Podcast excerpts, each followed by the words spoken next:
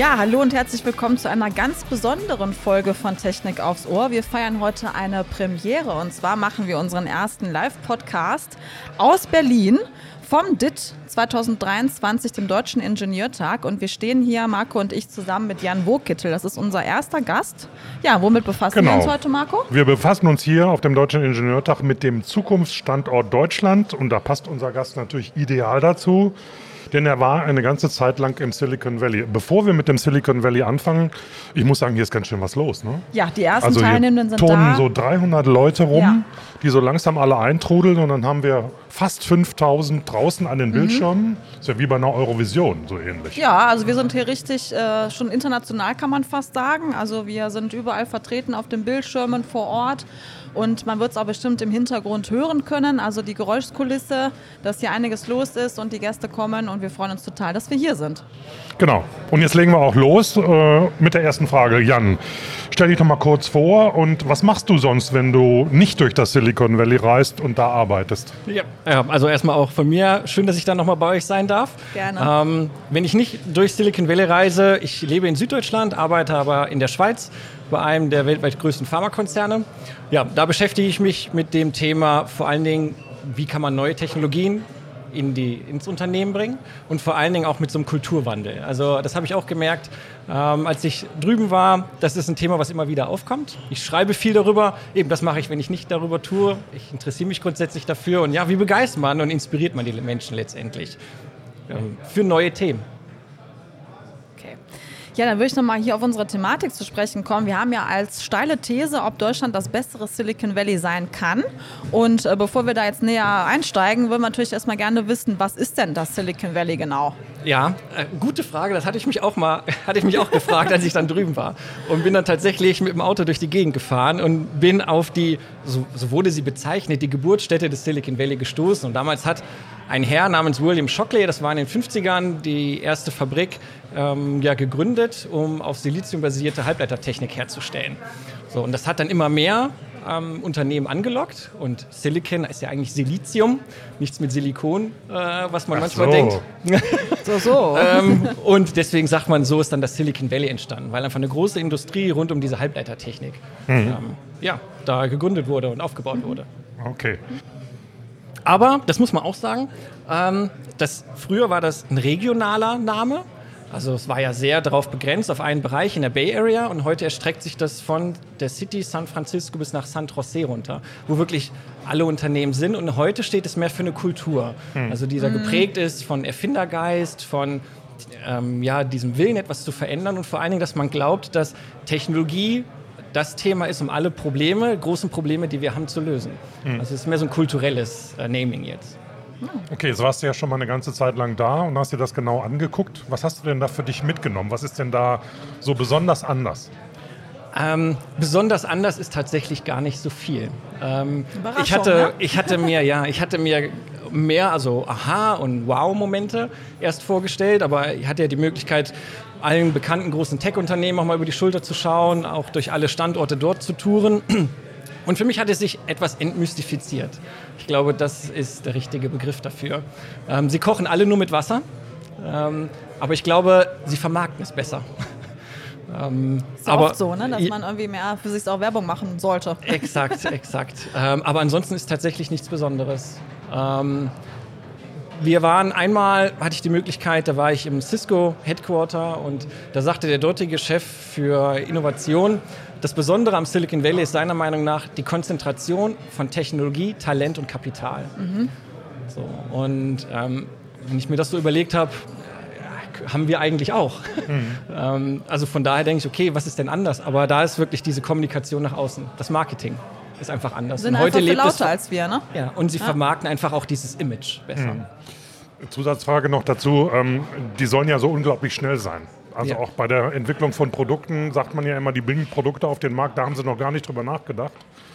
Sind wir da viel zu perfekt, um da mithalten zu wollen oder zu können? Ja, kurze Antwort aus? tatsächlich ja. Also da ist das Credo Schnelligkeit vor Perfektion alles muss sich dem unterordnen. Mhm. Ähm, und ich meine, ich bin selber mit Herzblut Ingenieur. Wir, wir lieben die Präzision. Eben. So, das von Anfang bis Ende durchdacht zu haben. Aber das ist nicht das, womit man da in die Produktentwicklung geht und schon gar nicht in die digitale Produktentwicklung. Mhm. Ähm, Und ob das jetzt eine Arbeitsorganisation ist, ob das Projekte sind, die erste Frage ist immer, ist das der richtige Weg, damit wir schnell sind? Nicht, ist das der richtige Weg, damit wir perfekt sind? Mhm. Weil das kann man nachher immer noch ausmerzen, machen wir uns dann Gedanken drum.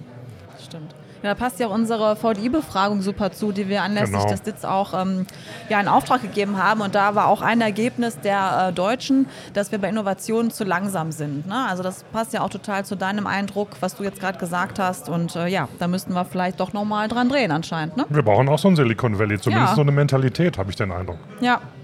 ja und was ich auch ja, gemerkt habe, dieses Totschlagargument Datenschutz. Mhm. Ähm, das ist halt auch nicht die erste Frage. Also ich war überrascht, wie sehr und wie stark ich auch alle meine Daten zu teilen habe, um Teil dieses digitalen Ökosystems sein zu können überhaupt. Mhm. So, ich meine, eine, eine Szene, ich saß im Restaurant und wir alle kennen die QR-Codes. Ja, ja. Gerade während der Corona-Pandemie waren die überall omnipräsent das war noch ein bisschen weiter gedacht. In dem Moment, wo ich mich eingescannt habe, habe ich im Hintergrund mitlesen können, ging Google Analytics mit. Die haben getrackt, welcher Tisch bestellt wie viel, wo geht es hin, After Sales. Ich habe das bestellt, da passt das besonders gut zu. Wo ich mir denke, das habe ich in Deutschland noch nie beim Restaurant gesehen.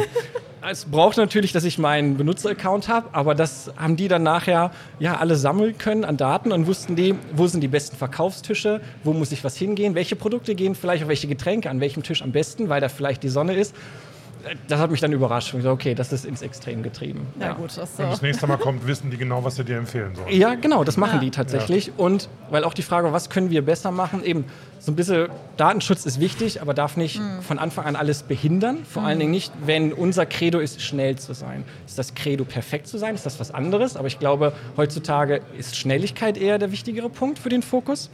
Ähm, dann die, das Thema Technologie-Skepsis ich würde behaupten, wir Deutschen sind auch gut da drin, Sachen direkt, äh, auch wenn wir meinen, es ist konstruktiv, auch schon sehr stark wieder zu kritisieren und haben wir an das gedacht und haben wir an das gedacht, wieder mhm. dieses Präzisionsthema.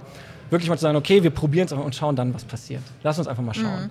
Ja. ja, ein bisschen mehr Mut auch dann, vielleicht mal zu scheitern, aber dann hat man ja auch wieder ein Learning. Ne, genau, ne, und, selbst, und, selbst, wenn man scheitert, es positiv zu verkaufen. Das stimmt. So, und dann stimmt. sind wir wieder bei diesem Image-Thema. Ja. Ähm, ja. ja.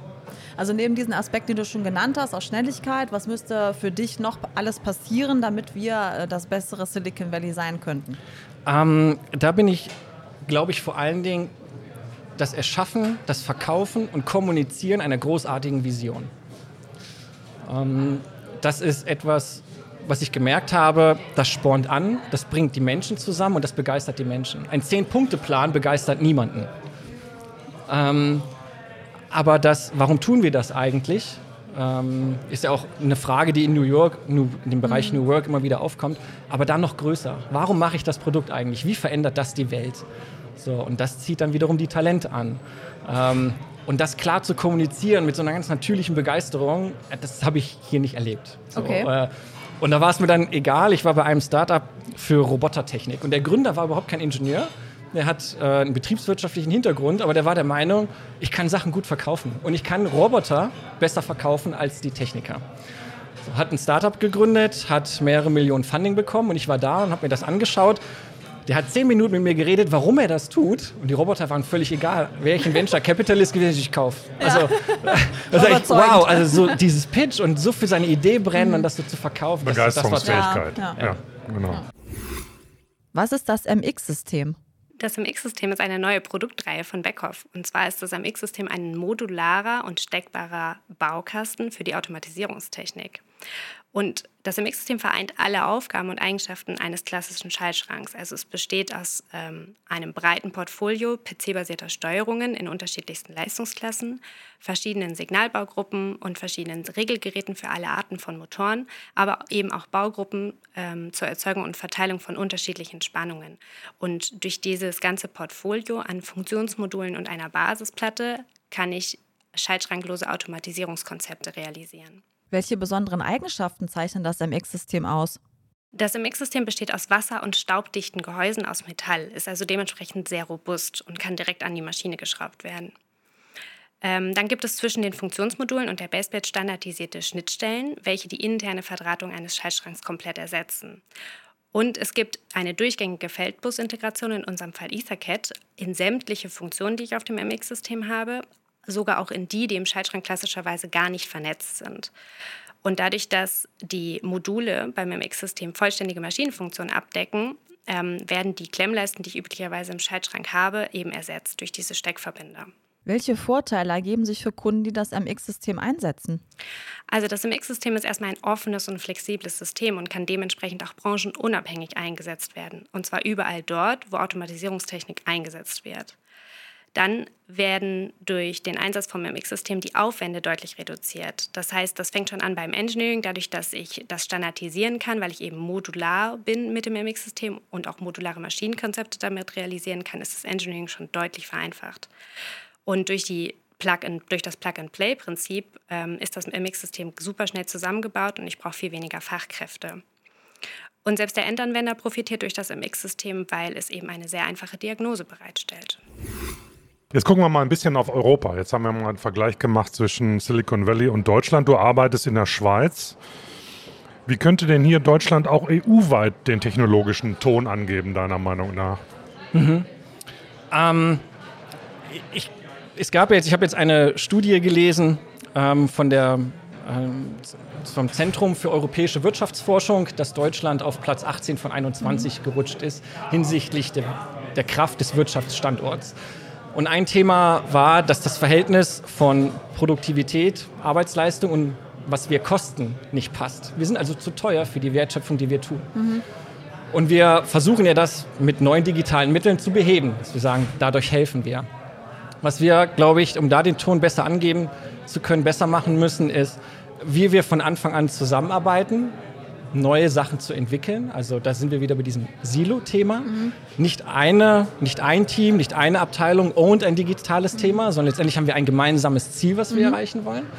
Ähm, und vor allen Dingen auch wieder die Offenheit gegenüber dem Test von Neuem. Mhm. So, und ich hatte da auch wieder ein Beispiel, eben Europa, Deutschland ist anders. Bei uns zählt der Mensch im digitalen und physischen Raum sehr viel. So, ähm, ein Beispiel an der Arbeit, wenn ich meinen Job verliere, ist das nicht wie in Amerika Hire-and-Fire-Methode, mhm. sondern man kümmert sich. Ich habe ein soziales System. Wir schauen, dass die Daten geschützt sind, also auch im digitalen Raum zählt der Mensch sehr viel. Wir überstrapazieren das aber meiner Meinung okay. nach. Ähm, Gerade bei dem Schutz, ähm, auch in Unternehmen, bei der Einführung von neuen Themen, ähm, wie weit bestimmen wir mit? So, das ist auch so Stichwort Betriebsrat. Das kenne ich in der Schweiz so nicht. Das ist ein mhm. Unterschied ähm, wenn wir schnell sein wollen. Und das ist so ein Spannungsfeld. Wir sind sehr stolz darauf, dass jeder etwas sagen darf. Wir sind, legen Wert darauf, aber letztendlich hemmt uns das auch manchmal in dem Neuen. Und ich glaube, mhm. das ist etwas, was jetzt auch wieder die Statistik gezeigt hat, um da in der EU federführend zu sein, wollen wir mehr machen müssen. Mhm. Ja, ist natürlich ein kontroverses Thema, also vor allem Stichwort Betriebsrat und ähm, Mitarbeitende sind geschützt und so weiter. Also da müsste man wahrscheinlich irgendwie mal versuchen, einen Mittelweg zu finden, dass halt ähm, ja, das irgendwie ausgewogener ist vielleicht auch. Und äh, ja, also ich kann mir vorstellen, dass äh, Hörerinnen und Hörer da vielleicht auch eine Meinung zu haben. Bestimmt. Gerne mal äh, kommentieren oder uns schreiben an podcast.vdi.de, wie ihr das seht, ob das ähm, ja, ob der Jan da recht hat oder ob ihr da eine ganz andere Meinung zu habt. Das würde mich auf jeden Fall mal interessieren. Genau. Ich habe in Amerika mitgenommen, es ist so das Land der Extreme. Ähm, ja, das glaube ich dir. Und wir sind in Deutschland besser, einen Mittelweg zu finden. Ja, so, ja, äh, ja. auch aufeinander zuzugehen und wirklich ja. auch mit so der inneren Einstellung, letztendlich müssen wir beide an einem Strang ziehen. Das Extrem ist nie die Lösung. Genau, genau. Ja, das stimmt. Ähm, ja, aber das ist so was, was ich dann auch als negativ mitgenommen habe. Ähm, wenn man nur in diesem Extrem unterwegs ist und eben man kann dann noch so viel sagen, das Silicon Valley, alles ist schnell, alles hat so ein Mysterium.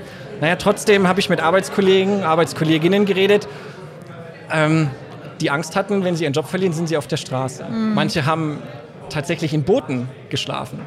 Ähm, ja, okay. Die hatten aufgrund der hohen Lebenshaltungskosten, ja. ich meine, man verdient da schnell im Tech-Sektor 200.000 aufwärts im Jahr. Das hört sich für uns viel an. Ist da nicht viel. Das muss man einfach sagen in dieser mhm. Region, weil ja. die Lebenshaltungskosten so exorbitant sind. Ja, und dann bin ich überrascht, wenn mir mein Kollege neben mir sitzt, sagt, der lebt unten in der Marina. Ne? Weil einfach die Miete so exorbitant ja. teuer ist. So, ja, gut, der, der Weg nach mir, oben ist schnell, aber der Weg nach unten genauso. Ist genau ne? so. Und das, ja. das ist wieder so dieses Extrem, wo ich dachte, das darf, das darf einfach nicht passieren. Ja, nee. klar. Da gebe ich dir recht, ja. Ja, jetzt hast du ja gerade von eigentlich das Thema angesprochen, was ich dich noch fragen wollte. Du hast gute Sachen erlebt, du hast auch schlechte Dinge gesehen. Was war denn für dich so dein Worst Case und dein Best Case während deiner Zeit da? Ja, äh, das fand ich eine schöne Frage. Und mein Best Case war, dass ich bei einem Raketenstart dabei sein durfte. Oh, wie spannend. Ähm, ich wollte immer mal einen Raketenstart miterleben. Hat der auch geklappt? Komm, das ist dann die War der Pointe. Elon auch da, oder? Das ist die Pointe. ähm, und zwar habe ich gesehen, dass es in der Nähe, was heißt in der Nähe? Für die Amerikaner ist das in der Nähe vier Stunden Autofahrt, ist die Vandenberg Space Base. Und da war ein Raketenstart geplant. Und da dachte ich, wow, na klar, da muss ich auf jeden Fall mal hin. Habe mich ins Auto gesetzt, Playlist rein, habe da meinen kleinen Roadtrip gemacht ähm, und habe online in einem Forum für Raketenbeobachter GPS-Koordinaten bekommen, wo man hinfahren muss in dem Wald. Und eigentlich darf ich das gar nicht erzählen, aber als ich dann über diese Straße gefahren bin, war eine Polizeikontrolle. Und dann mache ich das Fenster runter und dann sagt der Officer zu mir und das Unternehmen, was da startet, heißt, hieß Firefly, sagte, are you part of the Firefly Rocket Launch Team? Und ich einfach ganz frech, ja. Sure. Und dann, und dann sagte er, proceed weiter. Und dann habe ich mich gefreut wie Ja, so ein easy, Honigkuchenpferd. easy. Und bin dann hinter anderen Autos hergefahren. Das war dann so ein Ja. Event, ähm, das Startup. Die erste Rakete ist explodiert. Und das war der Launch der zweiten. Ja, und dann war ich auf diesem großen Happening-Event und ich bin gar nicht so aufgefallen, weil die Ingenieure und Ingenieurinnen, die da waren, durften ihre Familien mitnehmen. Da sag ich, super, das sind welche in Zivil. Dann habe ich mich einfach untergemogelt, weil ich gedacht habe, naja, bei einer Hochzeit Lustig. kennt auch nur das Brautpaar jeden. Ja. So, und das war halt da draußen in der Natur. Und es war toll, weil der CEO kam dann und haben halt gesagt, eben an diesem zweiten Start hängt alles. Das war wieder so, hat die begeistert. Ähm, ja, und äh, ich fand es auch schön, eine Schulklasse hatte ihre Mikrosatelliten dabei. Das hatte ich, habe ich gesagt, das ist mal ein Schulprojekt. Eine Schulklasse hat mit ihrem Lehrer zusammen einen Mikrosatelliten entwickelt. Die sind eben so groß wie Schuhkartons und die waren halt auch Teil von der Ladung, die sie da hochschießen wollten. Und dann fing dann der Countdown an und wie man das so aus Science-Fiction-Serien oder Filmen dann kennt. Und ich war da mit meiner Kamera, es ging noch von 10 runter und bei 0 passierte nichts. Ja, und irgendwann höre ich dann nur Technical Issues, aber man hört da im Hintergrund dieses Comcast, Go, Weather, wie man das halt wirklich aus so Filmen kennt und hätte Gänsehaut. Ja, und wir mussten den Start, haben sie dann zweimal verschoben. Ähm, Und jetzt plötzlich kam dann vom Pazifik her eine Schlechtwetterfront und das war dann zu gefährlich, haben sie es abgeblasen und drei Wochen später, mitten in der Nacht, ist das Ding dann hoch. Okay, bin ich wieder vier Stunden zurückgefahren. Habe den Start nicht live gesehen, nur dann also. online. Aber das war toll. Ja. So, weil ich habe das gemerkt, die ganzen jungen Leute und ich weiß nicht, Raketen sind für mich immer etwas sehr Visionäres, stellen Mhm. sie einfach dar. Und das halt mal so mitzukriegen und Best Case dann noch war ein Besuch bei Airbnb. Jeder kennt Airbnb. Ähm, wie viel Wert die auf das Miteinander legen und dieses Kulturelle. Äh, Das habe ich so auch noch nicht erlebt. Wie sie das machen, ähm, das hat mich sehr begeistert. Das kann ich auch jedem nur empfehlen, äh, sich das mal anzuschauen. Die haben tatsächlich so eine Tour, die sie da auch mit anbieten. Und sie spenden das Geld dann. Ah ja. Also sie zeigen anderen, was sie tun, wie sie es tun. Die Erlöse spenden sie. Ja, und Worst Case, ich hatte es eben schon mal ein bisschen angeschnitten, das Extrem. Ich habe diese unglaublich reichen Firmen gesehen. Das sind die wertvollsten Unternehmen mit der Welt. Ja. Aber dann zu sehen, wie arm ein nicht zu unterschätzender Teil der anderen Bevölkerung ist und das nur wenige Blocks entfernt, das hat mich doch überrascht. Also ich war in dem, komme von dem Uber-Headquarter, laufe und war happy und auf einmal stehe ich in einer Ja, Region in Kontrast, San Francisco. Das habe ich, hab ich noch nie erlebt, eine solche, eine solche Armut live zu erleben, eine so große Obdachlosigkeit. Und auch wirklich auch, das ist wirklich dann gefährlich. Also, dass, mir, dass man mir sagt, da darfst du auf keinen Fall hingehen, ähm, weil das ist für dich gefährlich, das habe hab ich in Deutschland Ja. noch nie erlebt. Ja. So, ähm, das hat mich doch extrem äh, überrascht. Und vor allen Dingen äh, habe ich mir gedacht, was passiert eigentlich mit dem ganzen Geld, was diese Unternehmen einnehmen? Es war ein Tag, hat es geregnet, ist das Stromnetz ausgefallen. Ich gesagt, wie kann hier in dieser Weltregion das Stromnetz ausfallen? Wegen über, ja, ich weiß nicht, was passiert ist. Dann hat es geregnet und auf einmal ähm, ja, eben geregnet, Stromnetz ausgefallen, es war heiß, dann ging überall die Meldung runter, Air Conditioning aus, wir haben nicht Mhm. genug Saft. Da habe ich gedacht, was passiert eigentlich? Warum ist die öffentliche Infrastruktur so schlecht, Ja. sobald man von diesen unglaublich reichen Campusse, Ja. das Campus Plural, richtig? Campusse, ja, Weiß ich jetzt auch nicht. weggeht Campi? äh, in den öffentlichen Bereich. Gedacht, das ist nicht fair. Ja. Also dieser Reichtum, der da erwirtschaftet wird, kommt nicht so an, wie Ja. man das erwarten würde. Und Krasse- das war wirklich ein krasse. Schere, ne? Ja, total. Ja. Ja. super spannende Einblicke auf jeden Fall. Kommen wir mal zur Next Generation Ingenieure und Ingenieurinnen, also unser Nachwuchs. Und ähm, was würdest du da sehen? Was, was fehlt uns noch oder was fehlt vielleicht auch den Studierenden, um irgendwie ja unseren Technologie- und Innovationsstandort voranzubringen und zu sichern? Mhm. Ähm, habe ich vier Dinge. Das erste ist vor allen Dingen die Art, Probleme zu lösen. Also ich würde tatsächlich mehr den Fokus auf das, was wir bereits gesprochen haben, legen von äh, Präzision zu Schnelligkeit. So wirklich, um schnell in so einen iterativen Testzyklus zu kommen. Das zweite ist, ähm, von dem Prozess ins Produktdenken zu gehen. Man lernt auch gerade im, im, Studium, im Beruf, ein Projekt hat einen Start, einen Anfangs-, Endzyklus, das liefere ich, das sind die Requirements, die muss ich liefern, dann ist das fertig. Ich glaube, ein digitales Produktdenken würde gut tun. Also wie kann das, was ich tue, nachher zu einem großartigen Produkt werden, was gar kein Ende hat? Also das bedingt so ein bisschen offen auch denken, gerade im digitalen offene Strukturen. Wie können andere davon profitieren? Das dritte ist Wissen teilen. Wenn wir, wenn wir mit dem Know-how, auch was wir haben, das Wissen nicht teilen, ist, kommt das zu wenig Menschen zugute. So, also von Anfang an zu überlegen, mit dem, was wir können, wie können wir denn letztendlich auch den anderen helfen? Ähm, und das vierte ist vor allen Dingen das Image des Ingenieursberufs. Also damit eine großartige Vision auch herzuschaffen. So nicht hinzugehen und sagen, du bist jetzt Ingenieur im Maschinenbau oder ich war dann für technische Gebäudeausrüstung, sondern du löst das Problem der Energieversorgung der Zukunft. Du ja. bist wirklich Teil und dein, ne? du hast eine unglaublich große ja. Verantwortung, die großen gesellschaftlichen Probleme, die wir haben, mit Technologie zu lösen. So, also, wo ich mir denke, das, was als das begeistert die Menschen? So, ähm, und das wäre so der vierte Punkt, wo ich mir denke, das können wir besser machen. Ja, wenn ich jetzt so höre, was du gerade gesagt hast und wie unterschiedlich doch die Mentalitäten sind, gerade was das Thema, wie denke ich mich so an so ein Produkt ran, wo siehst du uns denn dann in Deutschland so in zehn Jahren im internationalen Vergleich? Im internationalen Vergleich äh, sehe ich uns tatsächlich als eine der Instanzen, ähm, die es besser kann und auch besser machen wird. Wir haben das Potenzial, ich komme aus dem Digitalbereich, Produkte, digitale Produkte zu designen, ähm, die nicht nur den Menschen schützen, die uns weiterbringen, sondern die auch technologisch sehr gut sind, ähm, die Demokratien helfen, die Gesellschaften helfen. Und ich glaube, wenn ein Standort wie Deutschland das nicht schafft, dann schafft es so keiner. So, und um wieder darauf hinauszukommen, was macht das Silicon Valley besonders? Konzentration von Technologie, Talent und Kapital. Wir haben alles. Mhm. So, und ich sehe uns in zehn Jahren wirklich mit diesen drei Faktoren als die, als die Frontrunner. Und das sollte auch tatsächlich die Vision sein, nichts kleiner. Mhm. Ja. ja, think big, Ein ne? Think big, ja. groß denken. Schaffen, wenn so. wir wollen. Ne? Genau. Ja. ja. Okay, super. super. Ja, ich würde sagen, dann haben wir jetzt mal einen super Einblick bekommen, was du alles, alles Aufregendes erlebt hast und was so dein Worst und Best Case war. Und ich fand das mega interessant.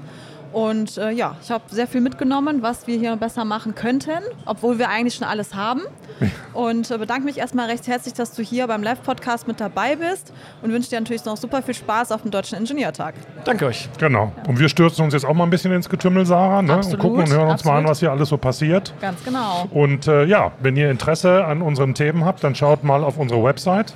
Ja. Ne, podcast.vdi.de. Da steht auch über den heutigen Podcast sicherlich noch ein paar interessante Links.